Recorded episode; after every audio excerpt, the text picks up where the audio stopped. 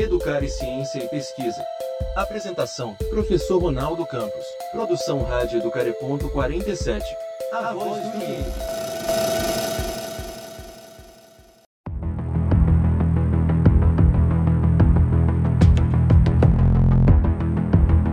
Saudações! Aqui fala o professor Ronaldo Campos e vamos iniciar pela Rádio Educare.47, a voz do IENG, programa Educare, Ciência e Pesquisa, mais uma produção dos professores do Instituto de Educação de Minas Gerais com o apoio do Internet Sem Fronteiras.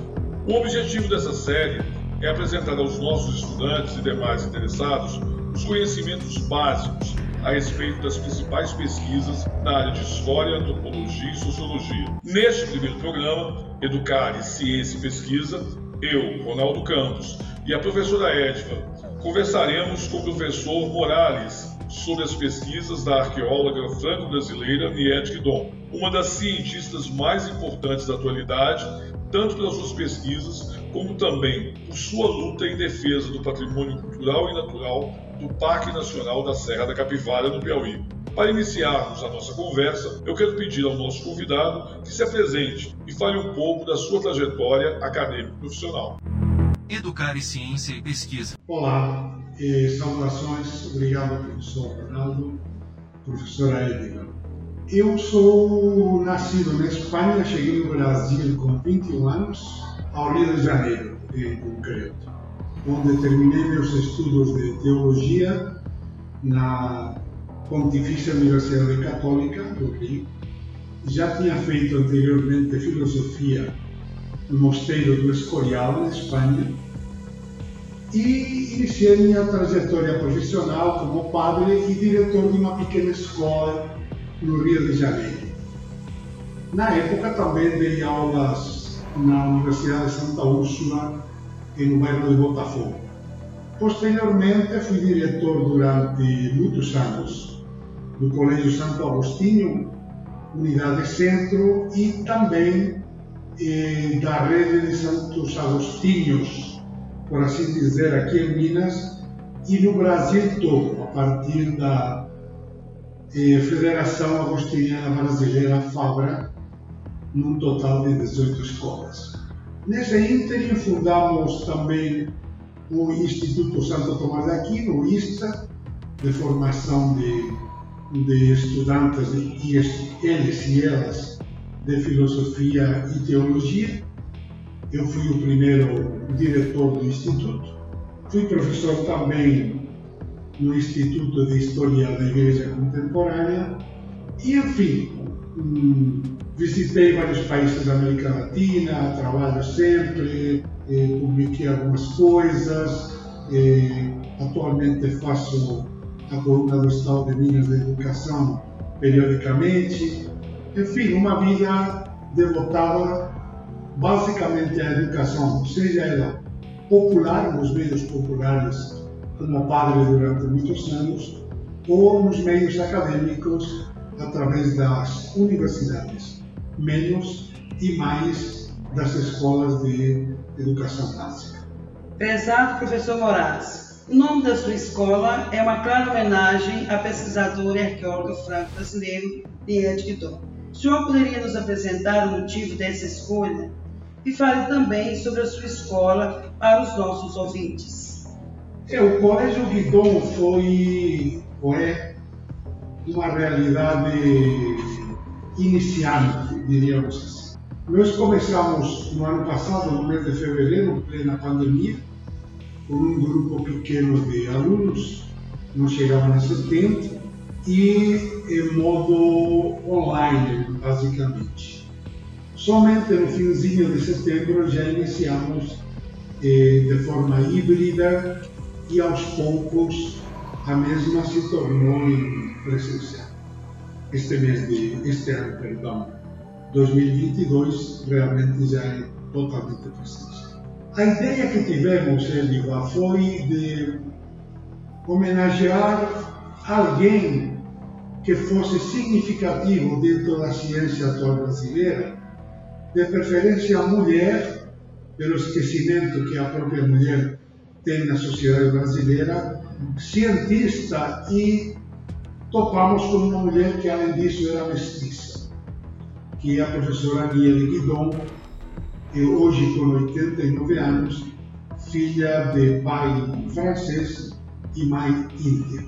Para nós foi assim uma alegria imensa porque ela, uma vez que a contatamos, ela topou, e ficou muito feliz, muito satisfeita, embora pela idade e ser um lugar longe e com pouco recurso, ela realmente não se locomove além da região onde ela mora, no município de São Raimundo do Nonato, no Parque Nacional da Serra da Capivara. A escola, eh, o colégio de ele é um colégio que tem uma série de diferenciais, porque nós partimos, nosso ponto de partida é que a tecnologia não é mais uma ferramenta, e sim uma linguagem pedagógica e antropológica. Isto, evidentemente, é uma quebra de paradigma para as escolas, é, porque é um, um, fundamento básico do Colégio Vida. Outro é toda a questão acadêmica, o que nós chamamos de academicamente relevante. Então, tentamos tirar dos nossos currículos tudo aquilo que nos parece supérfluo e que durante muito tempo ocupou os currículos com um conteudismo atroz, exacerbado e tirando o foco do que realmente muitas vezes interessa. E o terceiro pé, no qual se fundamenta o Colégio Guidon, é na questão socioemocional, entendendo no emocional todas as questões atinentes aos alunos de forma individualizada, isto é, quais são os seus desejos, seus limites, suas bandeiras, sua forma de pensar, suas características, e por outro lado, o que diz questão ao sócio e toda a questão social, formação de uma consciência crítica, ser uma escola que atende à comunidade, que tem um preço acessível às famílias e que, portanto, tenta levar é, uma educação de qualidade diferenciada a classes, diríamos, menos favorecidas, menos mais populares. Esta é um pouco a ideia, grosso modo, da origem do Colégio União de Guidon. Uma bela homenagem, de fato, né? Professor Morales, o foco da nossa conversa hoje é a arqueóloga Niede Guidon, conhecida mundialmente pela sua defesa da hipótese sobre o processo de povoamento das Américas. Eu gostaria que o senhor falasse um pouquinho sobre essa teoria e destacasse qual é a inovação que a Niel Guidon traz em relação às teorias anteriores? Eu acho que, embora eu não seja um especialista, mas o fato de termos escolhido a professora Niede nos obrigou, tanto antes quanto durante e agora, a acompanhar a trajetória dela. Eu acho que grande, o grande aporte da professora Niede Guidon e o fato dela ter trazido a arqueologia, eh, ter dado à arqueologia essa, esse aspecto de arqueologia social. Isto é, a arqueologia ela está situada num lugar, responde a uma série de povos e esses povos pertencem àquele lugar e as características desses povos configuraram o lugar, a região e até, por que não, eh, a alma nacional, diríamos assim. Tanto restritamente falando do Brasil, como a alma americana, ou latino-americana, se quisermos ser mais específicos. Então, a professora Niede Guidon, com os seus estudos a partir de 1971, com a chegada da missão franco-brasileira à Serra da Capivara, ela, tem, ela demonstrou eh, e, portanto, quebrou um pouco esse eixo eh, euroasiático da chegada e da constituição do homem americano, aqui a partir do, da entrada pelo Estreito de Bering eh, levantando a hipótese de inúmeras oleadas de, vindo da Polinésia, ou, por exemplo, no Peru está muito claro que vieram eh, do sul, do sul da Ásia, né? até os traços, e, de, e daí alguns povos podem ter entrado até o Brasil através dos rios, eh, das florestas, etc. Então, essa multivariedade, por um lado.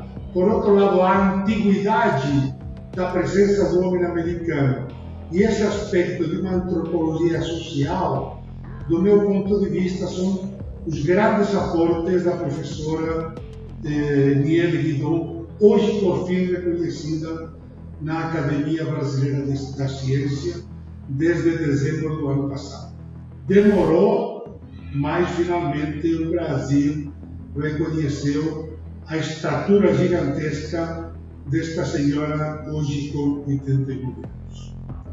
Muito bacana.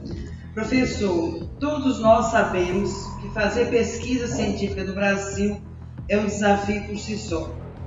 Sofremos pela falta de estrutura básica para conduzir pesquisas, falta de investimentos, pouco incentivo à tecnologia e inovação, e muita burocracia que acaba drenando boa parte do tempo e energia dos nossos pesquisadores.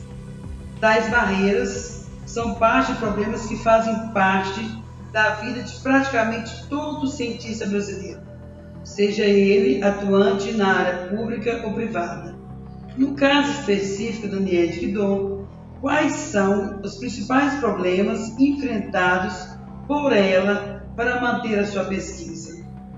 Bom, Edma, eu acho que o Brasil sempre foi terra de grandes cientistas. E, e eu diria que, apesar das políticas brasileiras em cima da ciência que nunca foram suficientemente adequadas, mas nós temos grandes cientistas que muito honram o país. Então, eu acho que o, o grande problema da, com, com o qual se tocou a, a professora Nieve, eh, e de fato a primeira grande expedição de pesquisa dela foi financiada pela França, é por esse paradigma que nós temos no Brasil, como se a cultura fosse uma coisa superficial. Somos uma sociedade muito voltada de cara a um liberalismo, olhando muito para, para Estados Unidos, é, e portanto, embora Estados Unidos é a terra dos grandes eh, nobres, né, de, principalmente em termos de medicina, química, física, muitos deles eh, trazidos desde a Europa, desde a Ásia, mas o Brasil nunca acreditou que a, o investimento na ciência, na cultura, viesse a resgatar e dar outro perfil ao país e à alma do povo brasileiro. E hoje está cada vez mais, eh, mais patente o que era latente, isto é, a alma de um povo e, portanto, o futuro de um povo se constrói a partir da educação, da cultura, porque é isso que diz relação à alma desse povo.